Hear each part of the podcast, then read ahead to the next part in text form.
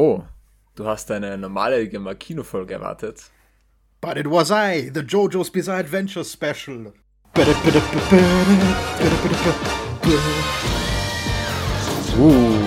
das ist die Intro-Musik.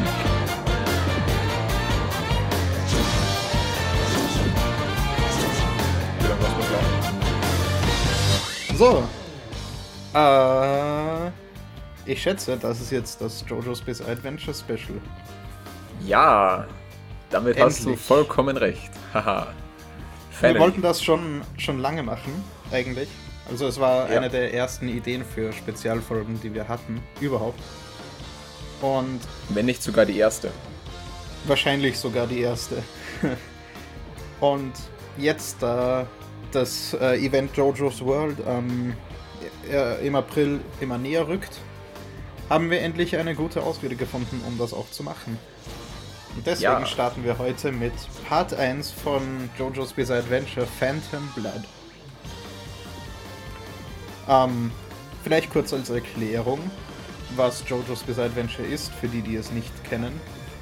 Ähm, JoJo's Bizarre Adventure ist eine Manga-Serie von Hiroko Araki, die ja somit eine der ikonischsten Manga-Serien überhaupt ist in Japan. Die hat sich dort über eine Mil 100 Millionen Mal verkauft. Oha. Nur der Manga allein, nur in Japan. Und ja, die, Ani die Anime-Adaption, die wir reviewen werden, weil wir haben den Manga nicht gelesen, zumindest nicht Ja. alles. Und äh, ist von David Productions, einer japanischen Animationsfirma. Und ja, heute geht es um Part 1, denn diese Serie teilt sich in fünf verschiedene Parts auf die man quasi als Staffeln bezeichnen könnte, die allesamt eigene abgeschlossene Geschichten beinhalten, wo Jojo bizarre Abenteuer erlebt. Und der erste Teil, Phantom Blood, äh, ist 1987 erschienen, der Manga dazu, aufgeteilt auf fünf Volumes, was quasi heißt fünf Bücher insgesamt. Also schon, ja, eigentlich schon relativ alt. Und der Anime dazu ist in 2012 erschienen, mit neun Folgen mit je circa 20 Minuten.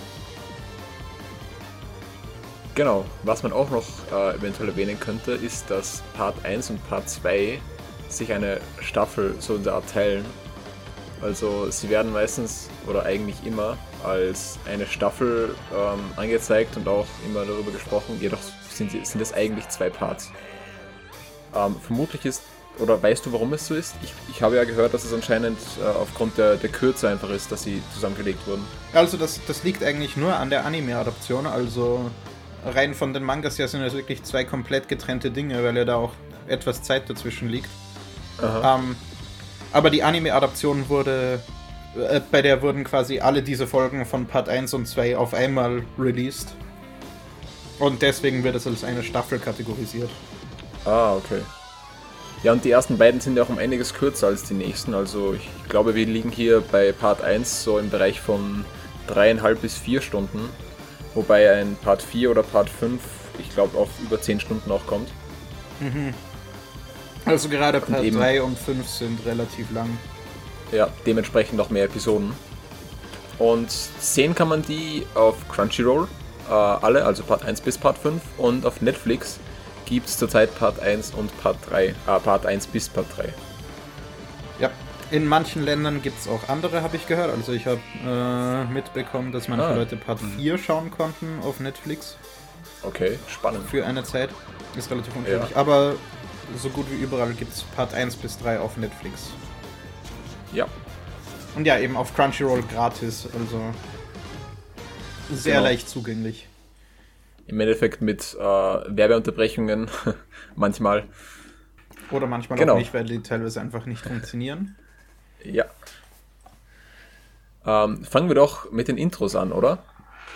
Denn genau, also wir, wir haben uns so eine, so eine Art, äh, so so eine Liste mit Bullet Points überlegt, äh, mit denen wir alle Parts kategorisieren wollen ein bisschen und ja, damit wir die ein bisschen miteinander vergleichen können auch, weil es irgendwie so ein sehr beliebtes äh, Diskussionsthema in der Community ist, was, was ist dein liebstes Intro, was ist dein liebster Hauptcharakter, was ist dein liebster Bösewicht. Ja. Und genau nach diesen Kriterien gehen wir hier vor und sehen uns dabei an, um das kurz mal aufgelistet zu haben, damit ihr wisst, was euch erwartet, äh, in das Intro der Serie, also das Titelthema, die Hauptcharaktere, Nebencharaktere, Plot, Bösewichte, Kämpfe und Action und den generellen Style und Vibe von dem Part, dem jeweiligen, weil das auch bedingt dadurch, dass die Parts in unterschiedlichen Jahrzehnten spielen, teilweise sogar in unterschiedlichen Jahrhunderten,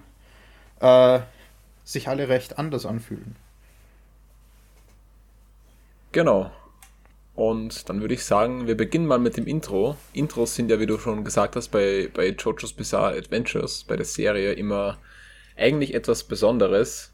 Also es gibt dann gegen Ende hin, äh, ich glaube immer zum Finale des jeweiligen Parts, ein Special Intro mit zusätzlichen Soundeffekten. Teilweise sogar oh. mit komplett anders strukturierten Intros. Genau. Also so ab Part 3, Opening 2.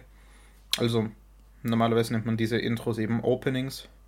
Äh, es ist dann so, dass da spezielle Dinge passieren, die eben mit dem äh, finalen Kampf quasi zusammenhängen. Deswegen ja. äh, durchaus zu empfehlen, diesen Netflix-Skip-Intro-Button nicht zu verwenden.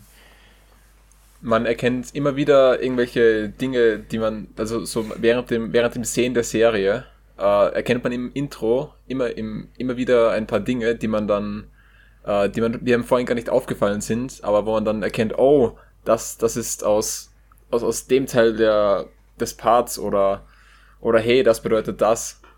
Ist teilweise wirklich cool, wie die, wie die Openings da gemacht sind. Die spoilern nämlich auch eigentlich meistens äh, große Teile von dem Part, aus dem sie stammen. Mhm. Teilweise sogar Dinge aus anderen Parts, wie es äh, wie wir gleich dazu kommen werden bei Part 1.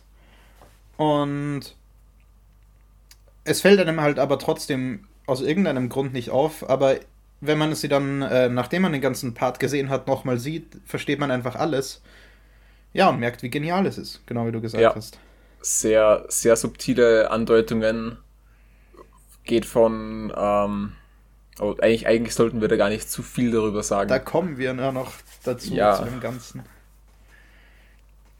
Genau. Also dieses Intro, nachdem es auch das erste Intro war, das ich gesehen habe von, von Jojo, finde ich eigentlich auch noch immer ziemlich cool. Äh, vor allem die Kanonenschüsse, die da cool mit der, mit der Musik einhergehen. Und auch die Musik gefällt mir sehr. Mhm.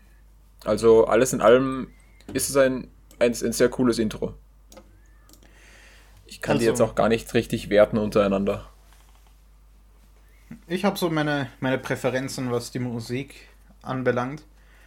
Ja. Ich finde, dass gerade Part 1 und 2 relativ coole, ja, sehr jazzige, bluesige mhm. Intros haben, also mit sehr viel Blasmusik und so. Ja. Und das unterstützt irgendwie auch das Altmodische, weil Part 1 spielt in, äh, im 19. Jahrhundert. Also in 1888, oder? Äh, ja, ja, da hatten wir was mit dem Drehbrezel, Ich glaube genau. 1888, ja. Mhm. Also ist ein. Und es so im Generellen eine, ja, eigentlich eine Vintage-Vampir-Geschichte. Und dementsprechend ist auch der Soundtrack zur Musik, der, äh, der Soundtrack zur Serie, der übrigens in allen Parts auch extrem genial ist. Also musikalisch ist es eine der besten Serien, die ich gesehen habe wirkt das alles sehr orchestral. Und Durchaus, ja. Hm? Durchaus, ja. Also auch die, äh, also es wirkt einerseits sehr orchestral, aber hat auch was sehr cool Modernes, finde ich. Also man, man, kann es auch neben, neben anderen Songs in der Playlist einfach mithören. Und wenn man sie oft genug gehört hat, dann kann man sogar das Japanisch mitsingen. Genau wahrscheinlich lange nicht richtig ausgesprochen, aber für einen hört es sich gut an. Vielleicht machen wir das Intro sogar erst gegen Ende von dem, worüber wir reden, weil wir dann über die ganzen Referenzen im Opening reden können. Ja, können wir am Schluss nochmal ansprechen, mhm. auf jeden Fall. Nur als kurze, kurzer Fun Fact oder so, äh, oder kleine Anmerkung, ist es ja so, dass das äh, Opening anfängt mit Comic-Panels, mit den bekanntesten Comic-Panels aus allen anderen Parts. Also, mhm. der äh, Manga hat aktuell acht Parts und startet mit einem, also das Opening 1 startet mit einem Panel von Part 6, mit der bekanntesten Pose aus diesem Part und blättert dann quasi rückwärts durch die Zeit, bis wir bei dem Hauptcharakter von Part 1 ankommen, nämlich Jonathan Joestar.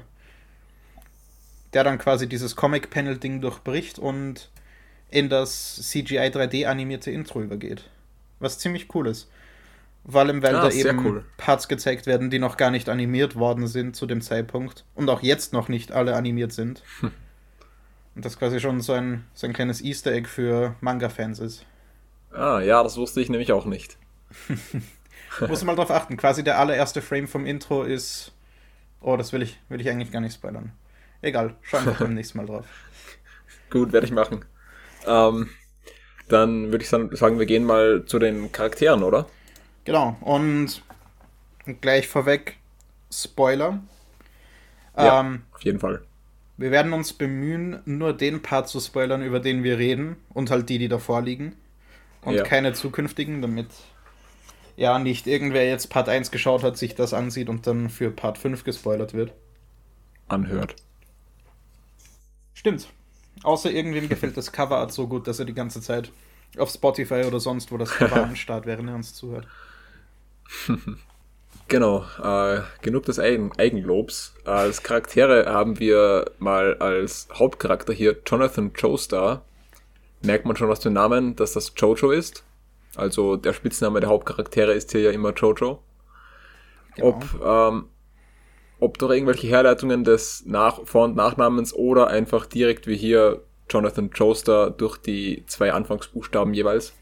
Ähm, er ist äh, der Sohn eines reichen Engländers, richtig? England? England? Mhm. George Joestar, dem Zweiten.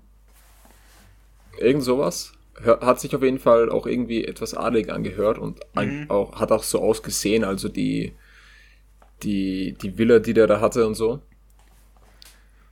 Und. Ah, in, in 1880 spielt Part Ah, okay. 1880. Okay. Dann, aber es gab irgendwann mal eine Einblendung mit 1888. Ja, es, es streckt sich ja über viele ja. Jahre. Ja, genau. Und im Endeffekt, ähm, ja, geht Part, Part 1 um die, äh, also Jonathan Joestar ist ein Einzelkind. Äh, seine Mutter ist gestorben und äh, sein Vater adoptiert äh, dann nach einigen Jahren. Also, wie alt war er da, glaubst du? Oder weißt Kann du das eventuell sagen, sogar? Dass, dass Jonathan zu dem Zeitpunkt wahrscheinlich 10 war oder so. Kann gut sein. Sah doch älter aus. Ein Bisschen älter vielleicht. Ähm, auf jeden Fall adoptiert sein Vater dann Dio Brando. Und die Serie, also die, der Part, geht im Endeffekt dann um die Rivalität zwischen den beiden. Um es ganz, ganz grob zusammenzufassen. Mhm. Also alleine wie, äh, wie die Joestar-Familie überhaupt zu Dio Brando kommt, ist ja schon ein recht verwobenes Ding. Ja. Wo ja ein, ein Kutschenunfall in den Bergen passiert, bei dem eben Jonathans Mutter stirbt. Und Dario Brando, der Vater von Dio Brando, eigentlich äh, den verunglückten George Joestar ausrauben will, weil er sieht, dass der sehr viel teuren Schmuck bei sich hat. Und George missinterpretiert das in, seinem, in seiner Schockstarre nach dem Unfall quasi als, äh, der will mich gerade retten, der will mir helfen. Und ja, sagt ihm deshalb quasi, du hast das gut bei mir und irgendwann schickt Dario Brando dann halt seinen Sohn Dio zu George, um diesen Gefallen einzulösen, den er sich gar nicht verdient hat. Genau, und damit nimmt die Geschichte ihren Lauf. Also Dio versucht dann im Endeffekt immer Jonathan auszustechen und im Endeffekt als, als der Erbe dazustehen und äh, nachdem, nachdem der Vater von Jonathan eben immer nur die Dinge sieht, die Dio ihn sehen lassen will, ähm, scheint es auch so, als würde er das schaffen. Das und ist die so klassische Mobbing-Story. Genau. Nur eben im 19. Jahrhundert. Genau. Und so wachsen sie eben miteinander auf. Und ähm, also der, der Aufwa Aufwachspart ist ja ein sehr, sehr kurzer. Und dann geht es im Endeffekt weiter an dem Punkt, an dem sie, ich glaube, mit dem College abschließen. Oh, jetzt, nennt, äh, ja, man das so zu, in der, England? zu dem Jahreszahl-Ding. Die Serie startet in, 18, in 1880, also als mhm. Dio zu den Joestars kommt. Ja. Und in der zweiten Episode ist ja dann eben ein Zeitsprung, wo sie schon etwas älter sind. Und oh, ja, eben aha. gerade die Schule abschließen. Und das spielt in 1888. Also okay, wird, dann wird werden sie da vermutlich Theorie, dass sie da 10 sind, weil ja, dann würden sie da ungefähr 18 sein. Weil sie dann mit 18 ungefähr die ja. die Highschool oder was auch immer das Äquivalent zu dieser Zeit war, abschließen würden. Ja. Und typisch für die ersten paar Parts der Serie, sehen die Jugendlichen in dieser Serie immer recht buff aus. Beschreibt es, glaube ich, ganz gut, ja. Also, wenn ich mit dem Alter solche Muskeln gehabt hätte und so groß gewesen, oder wie groß sind, ist er? 1,95, glaube ich, sagen sie mal, mhm. ist ja. Jonathan. Das ist ja auch so ein Ding, das sich durch ein paar Parts zieht, die Größe von mhm. von dem Hauptcharakter von Jojo. Genau, also 1,95 und Muskeln, um Steine zu heben. Stell dir vor, du hättest dich auf die Sessel in der HTL setzen müssen mit diesem Körper. Die wären einfach alle Un eingegangen. Unmöglich. Oh Gott, und die Tische erst. Da, hätt, hätte da hätten die Füße Laptop nicht drunter gepasst. Können. Ich hätte meinem Gegenüber einfach meine massiven Oberarme ins Gesicht gedrückt. ja, also, ähm, man, man kann es, glaube ich, mit gutem Gewissen als unrealistisch bezeichnen. Aber eben stilistisch nur, für nur so by diese the way. Zeit äh, von Mangas, also genau. inspiriert von solchen äh, Mangas und Serien wie Fists of the, no Fist of the North Star, mhm. wo das bekannte Omei wa Mu Shinderu Meme herkommt. 貴様の拳など顔どにも効かんわいお前はもう死んでいる。 何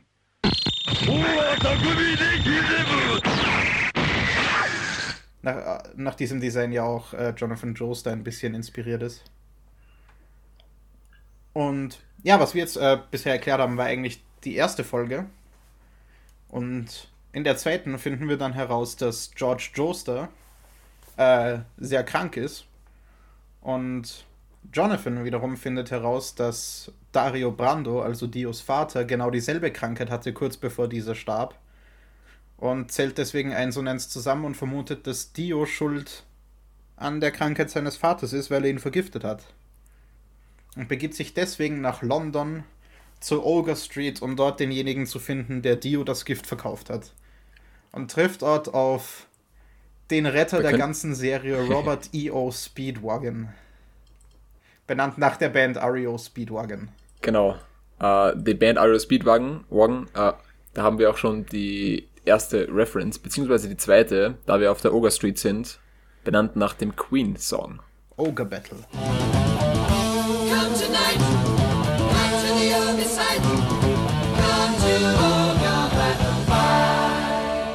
Und genau. das ist so dieses dieses i-Tüpfelchen auf der Serie, die sie noch um so viel besser macht, die ganzen Musikreferenzen, vor allem auf so viel Rockzeug. Ja. Ich meine, eigentlich ist es schon die dritte Referenz, weil Dio ja schon eine Referenz auf Dio ist. Stimmt.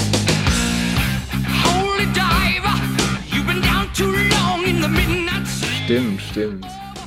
Oh. Und das wird noch, das wird noch besser, je weiter wir in den Parts fortschreiten. Aber es ist auch ja, schon hier also, recht Anfangs ist es eigentlich, eigentlich wenig. Man hat dann, man hat dann in den nächsten Parts fast fol äh, folgenweise mehr, mehrere neue Referenzen dabei. Mhm. Das wäre auch was, die das wir in unsere Kategorisierungen zur Bewertung reinnehmen ja. hätten können. Die ja auch eigentlich ähm, immer, immer nur sehr sporadisch wirklich auffallen, weil sie in den englischen Subtitles, so wie wir sie gesehen haben, immer gelocalized wurden um ah. ja, Rechtskonflikten aus dem Weg zu gehen. Ich weiß, wir springen hier in der ersten Folge von einem Ding zum anderen, aber wir Ja. Es wird, es wird hoffentlich besser in den anderen Parts. Hoffentlich, Ähm, ja. Aber ja, es ist eben so ein gängiger Witz, dass viele der Musikreferenzen, wie sie im japanischen Original drin sind und auch so ausgesprochen werden, dann im Englischen anders benannt wurden, eben wegen Copyright und so. Äh, oh, was ist ein, was ist ein gutes Beispiel aus Part 1? Äh, in Part 1 gibt es einen Bösewicht namens Brewford, den man localized hat mit Blueford. Aber da kommen wir noch zu viel lustigeren Beispielen von Ja. sowas. Ja. Nur so als Side Note, da werden wir vielleicht auch noch im Laufe der Zeit viel darüber reden. Genau, und Kampf ich, gegen äh, Speedwagon. Ja, Willst du? Also, äh, gerne. Also, im Endeffekt begibt sich ja Jonathan nach London, um äh, herauszufinden, mit was sein Vater vergiftet wird. Und trifft dann auf der, es ist die Ogre Street, Street oder? Genau. Also, Mhm. genau, auf der Ogre Street, äh, auf äh, Speedwagon und seine zwei Kumpanen, die ihm, die ihm im Endeffekt ausrauben wollen, richtig? Also, Ausrauben, töten, alles dasselbe. ja. Was eben damals auf den Londoner Straßen so alles passierte. Und äh, aufgrund von Jonathans, ähm, wie nennt man das am besten? Ähm, Nicht wirklich. im, auf der, in der Wikipedia-Beschreibung von der Folge, die ich nebenbei offen habe, steht Sense Ja. of Honor. Okay. Also durch seine Sein Ehrgefühl. Ehr, durch sein man das Ehrgefühl, so? das ist ein, ja, ja, das ist ein gutes Wort, ähm, tötet er eben keinen von ihnen und äh, das rechnen sie ihm sehr hoch an, vor allem Speedwagon, ähm, der im Endeffekt, äh, ja, der, der sich fragt, warum, warum er ihn nicht einfach getötet hat nach einem so epischen Kampf, wo er ihn einfach, ja, hätte töten können eben. Woraufhin äh, Speedwagon ihm dann im Endeffekt folgt. und zum Sidekick wird. Genau. Und indes äh, ist Dio ähm, ich weiß gar nicht, wo, wo in welcher Stadt Dio zu dem Zeitpunkt ist, weil er ist nicht in London, weil da ist ja Jonathan. Genau. Auf jeden Fall ist Dio auch in einer Stadt und läuft dort betrunken herum und ja, ist ein bisschen entsetzt, dass Jonathan nach London gefahren ist, um das Gift zu finden.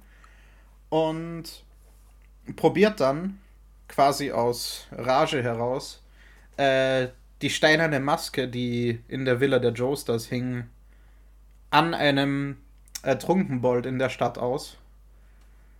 Diese Maske wurde vorher etwas, ja, äh, hat Dio vorher etwas äh, recherchiert, was die kann und so. Und wie sich herausstellt, ist das eine steinerne Maske, die, wenn Blut darauf kommt, äh, Stacheln ausfährt. Und wenn diese Stacheln einen durchbohren, wird man zu einem Vampir. Genau. So viel wusste Dio aber eigentlich noch gar nicht. Also er wusste im Endeffekt nur den Stachelpart und dachte sich, äh, das kann man wie einen Unfall aussehen lassen, daran könnte Jonathan doch sterben. Stimmt, genau. Und um eben die Effektivität dieser Theorie zu prüfen, äh, holt er sich einen Trunkenbold von der Straße und versucht, ja, versucht das eben. Läuft aber nicht so gut wie gedacht. Also er wird dann von diesem Vampir im Endeffekt äh, mit Leichtigkeit überwältigt und äh, wird in letzter Sekunde nur vom Sonnenaufgang gerettet. Wodurch man auch erst wirklich erfährt, dass es ein Vampir ist. Also das ist so der Punkt, da ist es klar, oh, Vampire. So grundsätzlich funktionieren Vampire in JoJo's Bizarre Adventure, wie man es erwarten würde, mit ein paar Zusatzdingen. Es ist nicht so, dass sie jetzt in der Sonne glitzern, sondern sie sterben wirklich. sie haben auch sonst Genau. die gewohnten Vampir-Attribute. Nur eben mit ein paar Special Abilities noch dazu. Und ja, beide diese, beide diese Questlines kulminieren dann quasi in ja, einer der interessantesten Folgen. Äh, Folge 3, Youth with Dio. Wo Jonathan Dio damit konfrontiert, dass er seinen Adoptivvater umbringen wollte. Was dann in einem Streit mündet, was damit endet, dass Dio zu einem Vampir wird. George Joester dabei umkommt. Und ja, ein erster riesiger Kampf zwischen Jonathan und Dio ausbricht. Genau. Äh, in diesem Kampf, wenn ich mich richtig erinnere, ist es dieser, brennt auch das Haus der Joestars ab. Mhm. Und Also Jonathan, Jonathan, brennt das Haus absichtlich nieder Genau. eigentlich. Genau, und Jonathan glaubt sich damit eben auch im Sieg und äh, glaubt Dio in dem Haus verbrannt zu haben. Was sich jedoch in der nächsten Folge dann, ist es schon die nächste, als falsch herausstellt. Oder, oder nein, nicht sogar Ja. von, Also, wenn nicht sogar in dieser es Folge noch, oder? sich. Nein, also äh, Folge 3 endet wirklich damit, dass Dio aufgespießt in der Villa zurückgelassen wird, die gerade verbrennt. Und Jonathan Ah, ja. und Speedwagon von dannen ziehen. Und. Oh, wir haben äh, Erina ganz vergessen. Ja, auf die wollte ich später dann noch zu sprechen kommen. Ja, aber die wird spätestens jetzt eigentlich wichtig. Weil, äh, Genau, weil sie eben mit, mit den beiden dann äh, auch noch weiterreist. Also, Genau, also Erina ist quasi so die Kindheitsfreundin von Jonathan, die dann aber irgendwann den Kontakt mit ihm abgebrochen hat, weil sie auch von Dio quasi von Jonathan weggemobbt wurde. ja, Aber als Jonathan dann total erschöpft und verletzt äh, aus dieser Villa kommt, pflegt sie ihn quasi wieder gesund. Und auf einem ganz normalen Spaziergang auf der Straße treffen sie dann auf William A. Zeppeli, benannt nach Led Zeppelin.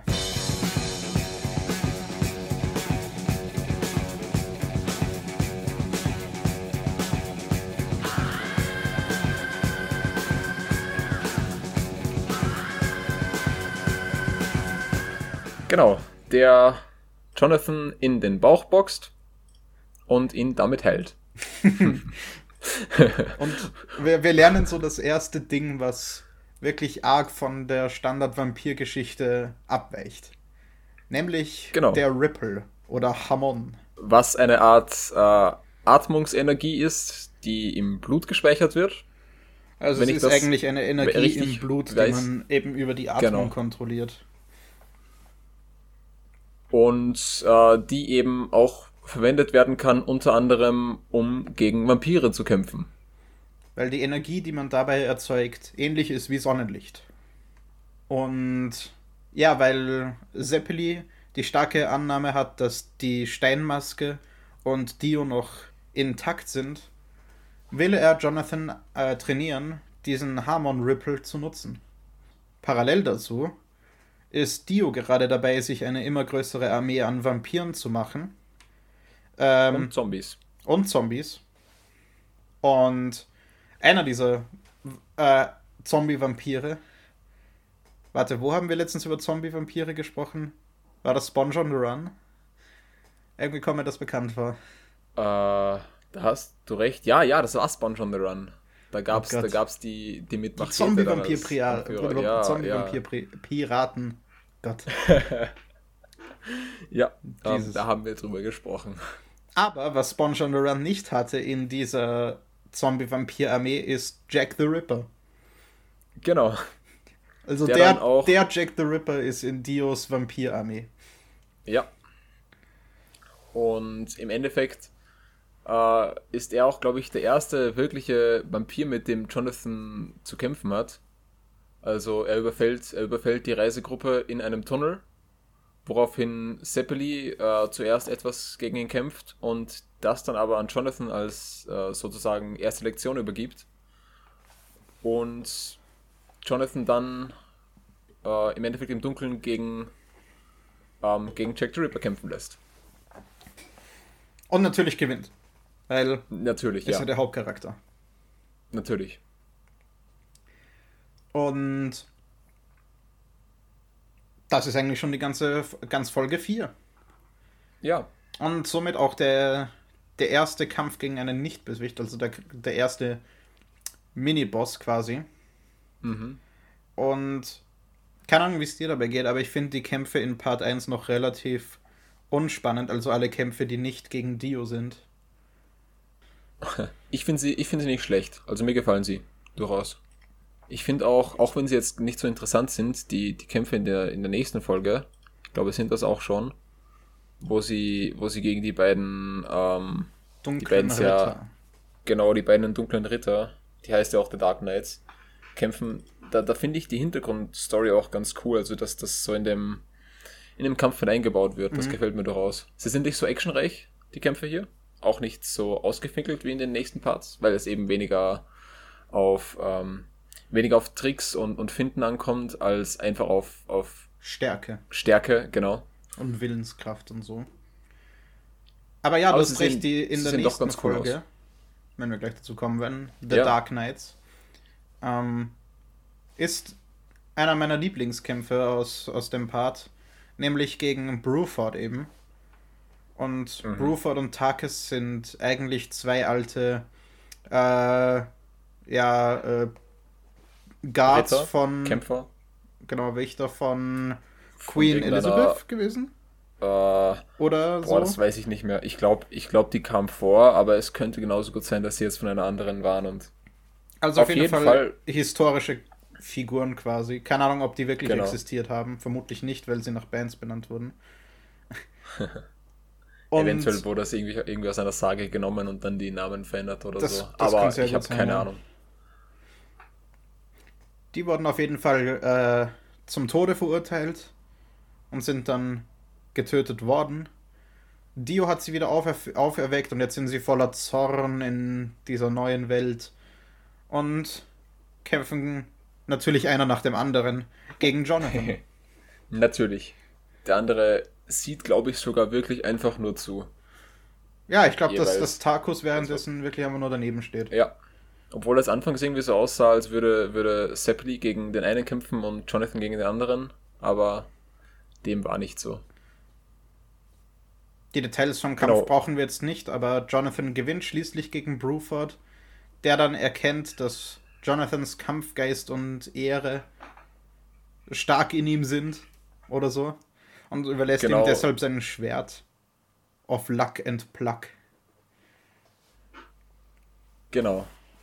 Und damit ist es mit der Folge eigentlich auch schon wieder. Also, ähm, wie hieß der zweite? Äh, Tarkus.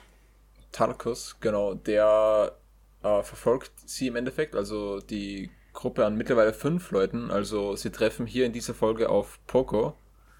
Der Stimmt, ja. jung, junge Bonus-Sidekick, den es in eigentlich jedem Part gibt. Ja, wir sollten die Kinder-Sidekicks auch noch mit raten im Ranking. Aber, aber die, sind, die, die sind alle schlecht. Stimmt, und Also Poco ist der Allerschlimmste so. davon. Meiner Meinung Genau. nach. Also, also. Nerviges ah, kleines Kind. Ich mag keinen von denen wirklich. Es ist so, dass Aber- das kleine Kind, das in D&D zu dir hergelaufen kommt zur Party und sagt, hey, ich habe gehört, ihr kommt gerade bei der Main Quest nicht weiter, wollt ihr nie, nicht so eine Side Quest machen? Na, das ist in dem Fall halt die Main Quest Oh. ist. Und er sagt Also- dem Team von Jonathan quasi, hey, mein Dorf ist von Vampiren überfallen worden, bitte helft. Ja. Also, Poco hat, finde ich ja nicht mal wirklich Meme-Potenzial. Im Gegensatz Nö. zu, zu Smokey dann, um vorzugreifen im, im nächsten Part. Mhm. Genau. Ähm, auf jeden Fall flüchten die mittlerweile fünf. Nein. Warte, wo ist Irina? Ist die, war die, nein, die ist hier nicht mehr dabei, Nö, nö. aber die ist vorhin noch mit ihnen gegangen. Wo ist die, wo ist die abgeblieben? Ähm, die war doch, die war doch auch schon, die war auch schon im Tunnel ja nicht mehr da. Die war nur am Stimmt. Anfang vom Hamon-Training da und dann, als sie losgezogen sie- sind, um Dio zu finden, logischerweise nicht mehr, weil sie Stimmt, ja, ja. ja nicht wirklich kämpfen kann. Ich meine, Speedwagon Natürlich. kann anscheinend auch nicht mehr kämpfen, aber Ja, also er war anfangs ja eigentlich ein, ein extrem heftiger Kämpfer eigentlich. Also er hat echt gut gewirkt. und, und man sieht ihn eigentlich nie wieder kämpfen, glaube ich. Es braucht ja auch irgendwen, der die Kämpfe erklärt nebenbei. Genau, Speedwagon ist ja auch, äh, Speedwagon ist ja auch, ähm, Der Narrator quasi. genau, ja. Obwohl es ja. einen Narrator in der Serie gibt. er, er ist im Endeffekt ein Bonus-Narrator. Genau, der, der die Sachen etwas emotionaler miterklärt. Ja. Ähm, und man braucht ihn noch einmal für seinen aus irgendeinem Grund überwarmen Bauch. Aber das, Das kann man weird. sich dann selbst ansehen. Oh Gott. Ähm, Speedwagon ist eigentlich einfach nur ein, ein besserer Sportkommentator, der, Ja. der, der, der das Ganze tatsächlich unterhaltsamer macht. Durchaus, ja. Also ohne ihn wäre es wäre es durchaus langsam. Ja, da hast du recht. Äh, langsamer, langweiliger. genau. Ähm, so viel zu der Folge. In der nächsten Folge stellen sie dann Tacos. Und wir bekommen Äh, ein Flashback. Gleich genau, am Anfang, glaube ich, oder? Flashback. Ja, von Zeppeli. Oh, Wie, nein, äh, kommt das, das oder? Flashback kommt erst am Anfang von der nächsten Folge, aber das, das ist ja wurscht. Oh, äh, welches Flashback meinst du gerade? Äh, das mit Zeppeli. Also das zur Backstory von Zeppeli und so. Hatte ich das nicht gesagt? Warte. Egal. Nein, nein, also, nein, äh, wir reden ja jetzt über Folge 6 gerade. Und ja. da kommt dieses Flashback aber noch nicht, sondern jetzt in der darauf folgenden. Ach so, ach so. So war, so habe ich gemeint. Okay, okay. Aber ist ja, ist ja egal, die beiden Folgen drehen sich Ja. um diesen einen Kampf gegen Tarkus. Genau, der im Endeffekt in einer Art ähm, Zweikampf stattfindet. Also die beiden sind äh, mit, einem, mit, mit einer Kette äh, an- aneinander gehängt. Und der Schlüssel für die Kette des einen ist jeweils am Hals des anderen montiert. Das heißt, nur sofern man den einen im Endeffekt töten kann und an den Schlüssel kommt, äh, ist man selbst wieder frei. Und der Rest vom Team ist währenddessen ausgesperrt. Genau, Jonathan, der gerade erst gekämpft hat, ist geschwächt und schafft diesen Kampf deshalb eigentlich nicht, weshalb die anderen im Endeffekt versuchen, in diesen abgeschlossenen Bereich reinzukommen, in dem die beiden kämpfen. Mhm. Und Poco entschließt sich dann, Heldenmut zu zeigen und klettert durchs Fenster und sperrt von innen die Tür auf. Und Zeppeli will Jonathan helfen. Und das geht äh, schief. Und Zeppeli wird gezweiteilt. Er wird gedarf mauled. Ja, Und in seinen sehr, sehr langen letzten Atemzügen gibt er Jonathan all seine Kraft, damit er Tarkus besiegen kann. genau. Natürlich besiegt der Tarkus dann. Und die Reise geht weiter.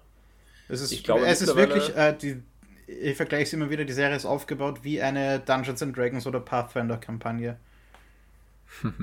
es ist eine ziemlich gut durchstrukturierte Reise mit Kämpfen an genau den richtigen Stellen. Ja, hat was. Und Ähm, Äh, Genau, äh, wir, wir erfahren in dieser Folge eben in dem Flashback, von dem ich geredet habe, dann äh, etwas mehr über die Kultur des Hammon, was quasi so, ja, wie, wie die Jedi sind eigentlich. So Mönchtypen. Und erfahren etwas, äh, erfahren über quasi das Trio an Hammon-Typen,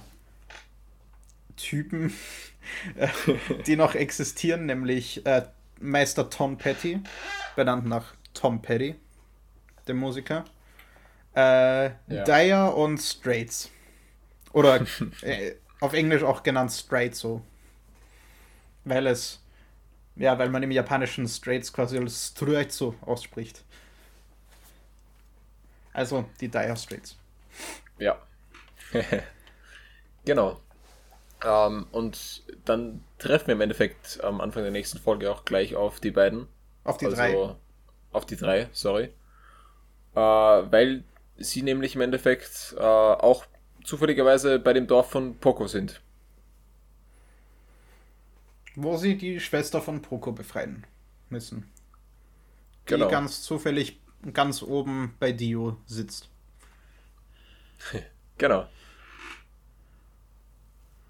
Ähm, wie geht's hier weiter? Ich habe das. Äh, das ist schon der, der letzte Kampf zwischen jo ist- Jojo und Dio.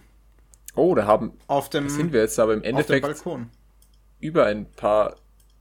Wirklich? Sind Ja. wir jetzt Plug for Tomorrow, The Successor, Mhm. Und dann ist Bloody Battle, Bloody Jojo Battle, und Dio. Jojo und Dio. Da gibt es Ah. noch diesen, diesen kurzen Kampf mit Dubi, mit diesem Typ, der Schlangen als Stimmt, Kopf ja. hat. Und dann geht es eigentlich schon an den letzten Kampf, wo äh, Dyer seine Thundercross Split Attack an Dio ausführen will und dabei drauf geht und dann als abgetrennter Kopf eine Rose in Dios Auge schießt. Und Ja, ja, schlussendlich Jonathan äh, Dio besiegen kann. In einem sehr durchwachsenen Kampf.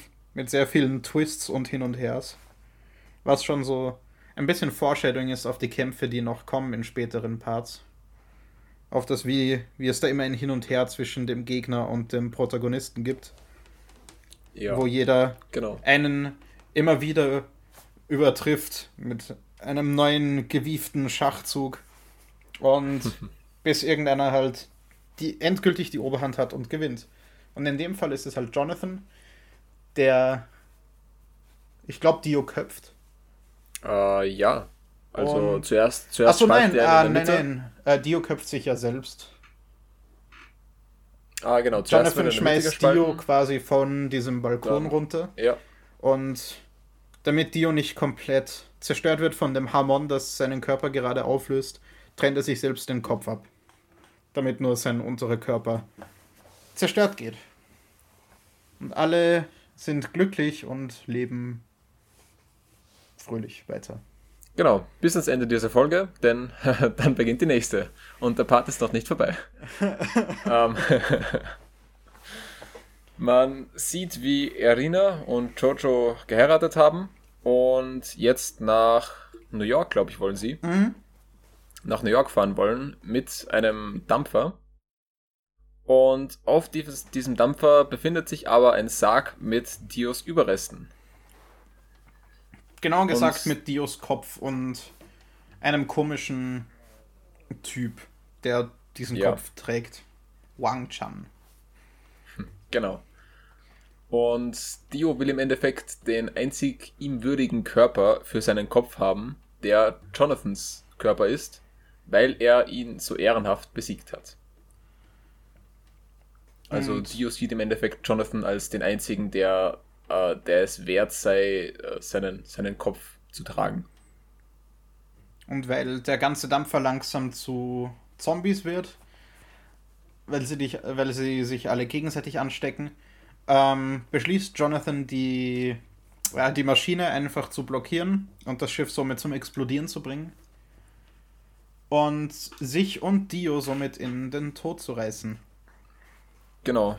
Erina soll äh, sich in dem Sarg verstecken, in dem Dio angekommen ist. Genau. Und rettet, rettet dabei noch ein Baby, deren Mutter bereits zum Zombie wurde. Genau. Der Sarg ist eigentlich da, weil Dio dann geplant hat, mit Jonathans Körper in diesen Sarg einzusteigen. Aus Gründen. Und wahrscheinlich um wieder entladen zu werden oder so. Vermutlich. Und aus irgendeinem Grund ist der Sarg mit doppeltem Boden und explosionsfestem Außenkörper an angelegt worden. Natürlich. Würde ich auch so machen. Also wenn ich unbegrenztes Budget habe, das erste, was ich mache. Ja. Also ja, Jonathan Joestar stirbt. In seinen Armen der Kopf seines Stiefbruders. Erina Joestar zieht nach New York.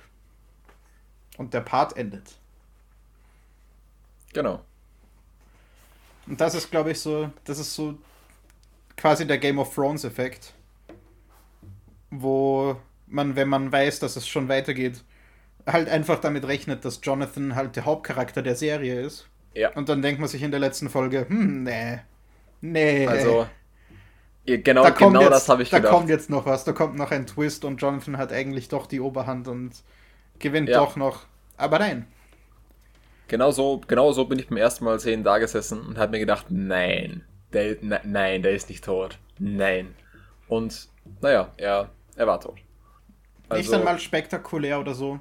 Er sitzt einfach nur da angelehnt an einen Holzpfosten.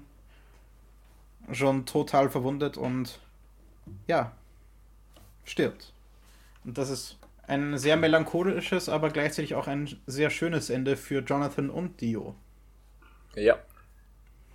Damit haben wir eigentlich Story und Plot ziemlich ausführlich schon besprochen. Eigentlich schon. Ich weiß nicht, ich glaube, die nächsten Parts können wir nicht so Folge für Folge durchgehen. Also spätestens bei Part 3 werden wir vermutlich nur noch Highlights herauspicken. Ja, so im generellen Overall Story ganz schnell zusammengefasst. Mhm, und dann halt so die Kämpfe, die uns am besten gefallen. Ja, denn wenn man das jetzt hochrechnet, wäre, wäre das dann im Endeffekt das, was wir jetzt gesprochen haben, mal 5. Mhm. Oh Gott. Ja, also, um jetzt quasi zusammen na, nach der Erklärung über die einzelnen Dinge zu reden.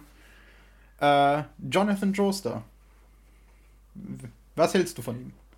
Ähm, also ich, ich fand ihn und ich finde ihn eigentlich ziemlich cool. Ich mag dieses Gentleman-like, also dieses äh, immer ehrenhaft kämpfen und so, wie man es ja auch in, in vielen anderen Sachen als das Ideal sieht.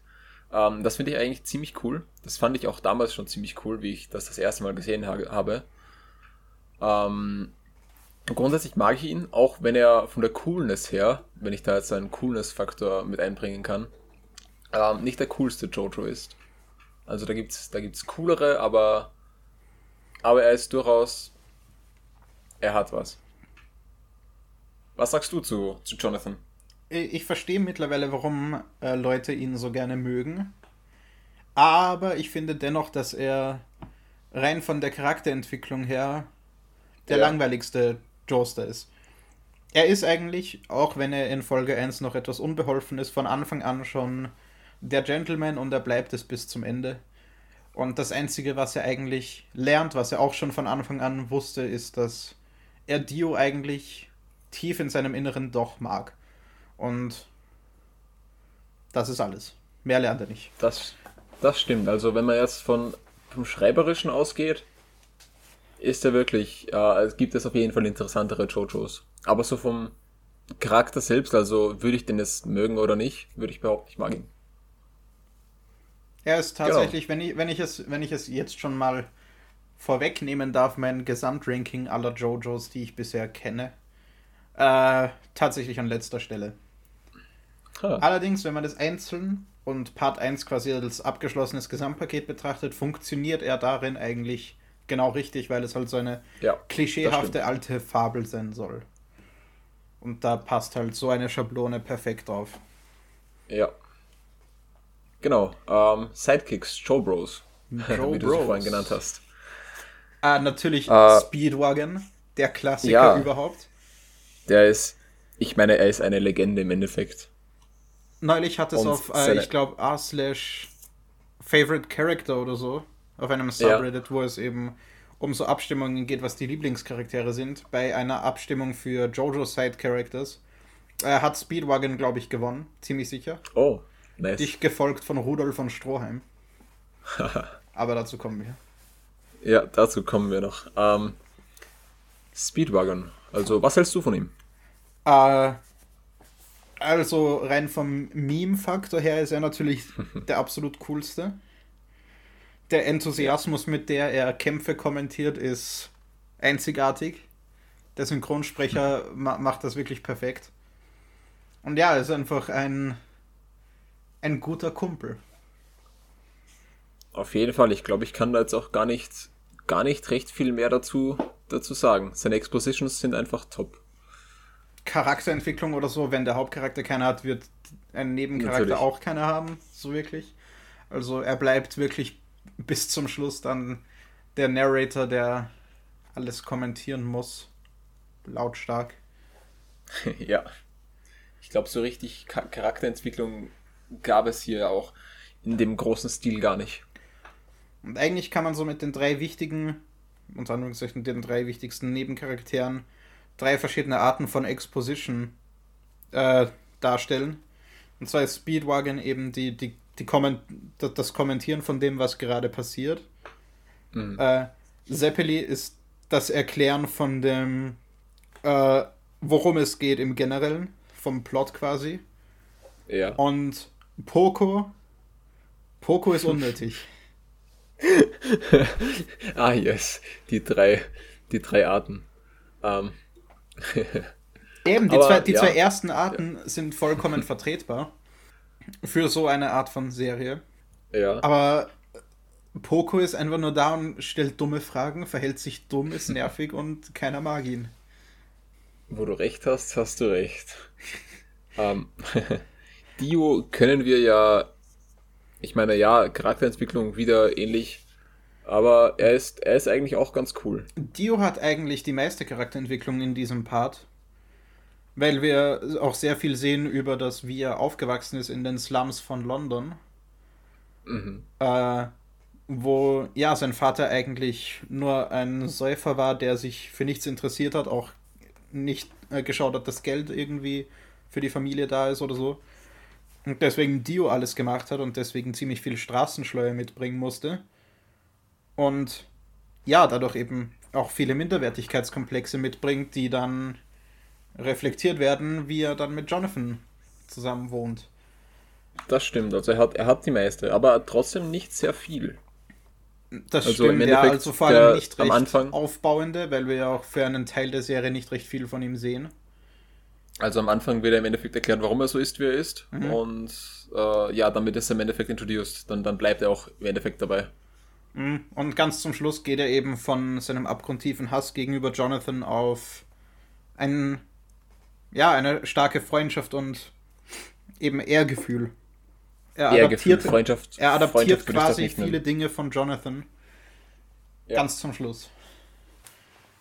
Aber eben nur gegenüber Jonathan und nicht gegenüber dem Rest der Welt. Er hält sich immer noch besser für besser als alle anderen. Stimmt, Abgesehen ja. Abgesehen von Jonathan. Gibt es sonst noch einen interessanten Charakter, über den wir hier noch reden können? Wir können Seppeli haben wir noch nicht genau besprochen. Oh, natürlich, ja. Seppeli, den mag ich. Der, der Synchronsprecher ist ziemlich cool, die Stimme ist extrem lustig. Hey Baby! ist ja, also legendär. also ich sage jetzt irgendwie bei jedem Charakter, den mag ich. Das liegt vermutlich einfach daran, dass ich die Serie mag, außer bei Poco. Ähm, mm. Aber Seppeli mag ich. Also. Es sind einfach again, wirklich alle äh, Charaktere äh, in den ersten zwei Parts, eigentlich würde ich behaupten, alle Charaktere, die irgendwie auch nur ein bisschen relevant sind, also nicht Poco, äh, ziemlich sympathisch geschrieben. Die es ja. auch sein sollen. Also. Auf, auf jeden Fall, nicht. ja. Und genau. ja, es ist auch, für das, dass die Serie so düster ist, eigentlich auch ziemlich leichtherzig, teilweise was Dialoge und Comedy auch angeht. Ja. Gerade Zeppeli und Speedwagon bringen halt sehr viel Herz da rein. Durchaus. Ähm, wir hatten die Action ja vorhin schon mal ganz kurz angesprochen bei dem Kampf gegen, mhm. gegen Tarkin und äh, Blueford. Bruford.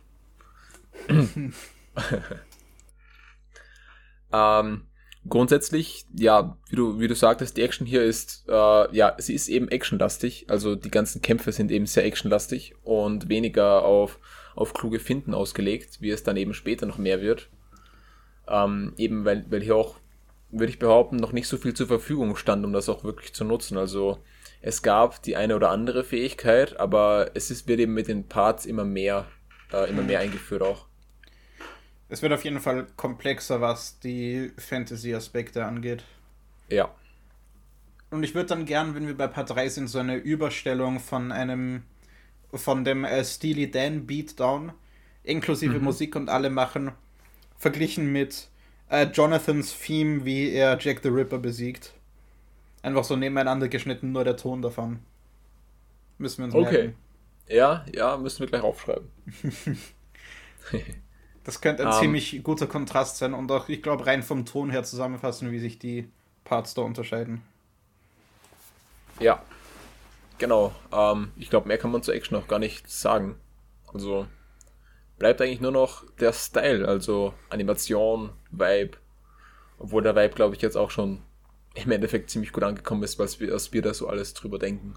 Es ist eben ja ein gotisches Vampir-Setting so ein bisschen Dracula-mäßig.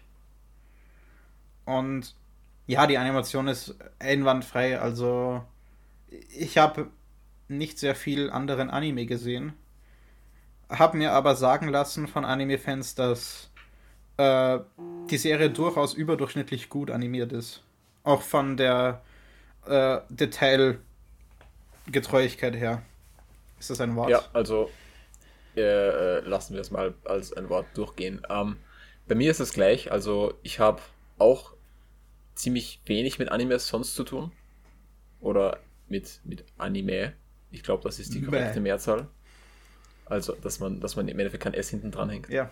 Im, im, Im Deutschen macht man es, glaube ich, also als eingedeutschte Form, aber das ist ein anderes mhm. Thema, damit kenne ich mich viel zu wenig aus, aus, weil ich eben mit Anime nicht wirklich viel am Hut habe, außer eben mit Jojo. Ähm, der, der einzige ist, den ich gesehen habe. Hm. Außer Heidi. Ja, natürlich. ja. Ähm, aber ich habe mir auch sagen lassen, dass das durchaus äh, auch eben, wie du sagtest, von der Detailtreue her ein sehr, sehr guter Anime ist. Also spätestens bei diesem Shot in der ersten Folge, wo Dio aus der Kutsche herausspringt, sich aufbückt und als er sich nach vorlehnt, dann dieser dramatische Männerchor kommt und der Hintergrund einfach komplett rot wird. Oh, spätestens da muss man eigentlich schon vom Stil abgeholt werden. Ja.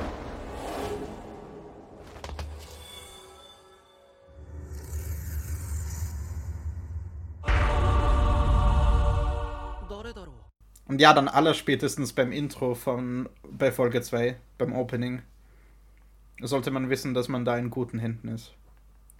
Auf jeden Fall, ja. Vor allem, es ist ja auch von 2012 mhm. und äh, der, der Stil passt einfach noch immer perfekt. Ja, also, also ich hätte nicht erraten, aus welchem Jahr es ist, wenn ich es nicht ungefähr mhm. gewusst hätte. Und man, man muss über das nicht extra reden, aber was ja auch mittlerweile sehr, einen sehr ikonischen Status hat, ist äh, Roundabout von Yes als Outro-Musik der ersten genau. zwei Parts. Wo auch die, die Visuals vom Outro eigentlich ziemlich cool sind, auch wenn wir das meistens schon überspringen. Vielleicht sollten ja. wir uns die Outros zumindest einmal ganz ansehen. Von allen Parts. Aber äh, mhm. ähm, als kurzer Fun genau. Fact ist es so, dass David Production quasi äh, komplettes Sagen hat, was die Openings betrifft. Aber was die Endcredits betrifft, äh, hat der Originalzeichner und Schreiber Hiroko Araki das Sagen, was an Visuals und Musik ausgewählt wird. Also alles im Outro ist vom Manga-Zeichner ausgesucht. Genau. Ähm, gut, haben wir, haben wir einen Punkt übersehen? Ja, wir wollten jetzt noch mal kurz über das, über das Opening reden. Stimmt, über das, über das Opening, ja. Das hast du, glaube ich, besser im Kopf als ich. Also würde ich dich da einfach mal starten lassen. Also, so im Generellen ist das ganze Opening quasi eine Zusammenfassung von Part 1. Ähm, es startet auch mit eben dem Shot von Jonathan Joester, der quasi die Comic-Panel-Ansicht der anderen Parts durchbricht. Folgt dann direkt auf einen CGI-Nachbau des Shots von Dio, über den ich gerade geredet habe, wo er aus der Kutsche rausspringt. So das fortlaufende Thema visuell von diesem Opening ist eigentlich, dass es sich in der Haupthalle der Joester Villa abspielt. Was quasi, ja, einfach ein, ein Raum ist mit extrem hohen Wänden. Und die Wände quasi dann zum Schluss zu eigenen Comic-Panels werden. Und eigentlich in diesem Raum alles dargestellt wird, was in diesem ganzen Part so passiert. Leider kann ich bei Part 1 nicht über die Lyrics von Open vom Opening reden. Äh, bei Part 2 schon eher. Also von, von manchen habe ich mir die übersetzten Texte angesehen. Mhm. Bei Part 1 leider nicht so wirklich Ahnung. Aber was alle Openings gemeinsam haben, ist, dass es eben um meistens um das große ganze Thema von ganz JoJo's Bizarre Adventure geht, und zwar eben Schicksal und Vorbestimmung und so. Quasi mhm. jeder Part hat irgendetwas mit Schicksal zu tun. Und meistens sind es die Bösewichte, die dieses Schicksal irgendwie ausnutzen möchten und etwas daran ändern möchten somit kann man die Moral der kompletten Serie quasi darauf beschränken, dass ja, man seiner Bestimmung folgen soll. Was auch immer man von dieser sehr simplen Botschaft halten mag. Durchaus, ja. Eine sehr große visuelle Symbolik in den Openings gibt es mit dem mit den letzten Shots, der in diesem Intro, nämlich die äh, Steinmaske ist, die blutig zum Boden des Ozeans sinkt. Ah. Als Vergleich okay, zu also, Jonathan und Dio, ja. die ja in dem Boot dann versinken. Und diese Symbolik mit den letzten Shots setzt sich dann weiter fort in den nächsten Parts. Genau. Also freut euch drauf, wenn wir da darüber reden. Sehr cool.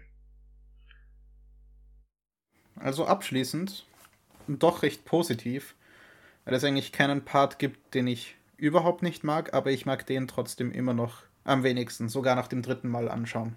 Ja, also ich glaube, da kann ich auch zustimmen. Ich mag den Part eigentlich auch am wenigsten. Es liegt aber, glaube ich, auch daran, dass es der kürzeste ist, also als Anime. Ah, ich weiß gar nicht, Eben, ob, es, da, ob es daran liegt. Wenn der länger wäre, wäre noch schlimmer. Hm. Finde ich. Also die Kürze ist da wirklich das, was ihn noch besser macht eigentlich. Die Geschichte an sich ist halt nicht recht spannend. Ich meine, das kann man über Stardust Crusaders, also Part 3, auch sagen, dass die Geschichte recht simpel ist. Aber die wird halt getragen von interessanten Kämpfen und besseren komödiantischen Dialo Dialogen und so. Ja, das kann sich diese, diese Staffel halt nicht wirklich leisten, weil es halt doch noch ja. in einem sehr in, einer sehr konservativen, zurückgehaltenen Zeit spielt. Außer Jack das the stimmt, Ripper, ja. der aus toten Pferden herausklettert. Natürlich. Gut. Also von mir auch abschließend, ich mag eigentlich auch alle Parts, die ich bis jetzt gesehen habe, also 1 bis 5, die es eben bis jetzt gibt. Und ebenfalls den hier eigentlich am wenigsten. Was, glaube ich, eher an der, an dem generellen Style der ganzen Charaktere eben auch liegt, eben wie du auch gesagt hast. Also in den nächsten Parts ist, ist es ja auch so, dass man immer, dass man mehr aufgedrehte Charaktere hat und Anführungszeichen. Also da, da geht's, da geht's schneller mal zur Sache und so weiter. Und sie, sie nimmt sich auch in den nächsten Parts nicht mehr ganz so ernst. Also es wird auch ja. nicht unbedingt selbstreferenzieller im Sinne von, wir durchbrechen jetzt die vierte Wand, aber doch selbstreferenzieller im Sinne von, wir spielen jetzt etwas damit, wie crazy eigentlich die Dinge sind, die hier passieren. Und ja. das tut so einem Fantasy-Ding halt schon gut. Auf jeden Fall, ja. Und einen sehr, sehr großen Sprung erleben wir da schon in Part 2, über den wir in zwei Wochen reden. Genau. Also dann. Haha. Tschüss. Tschüss und genießt noch Roundabout von Yes. I'd say. Ja.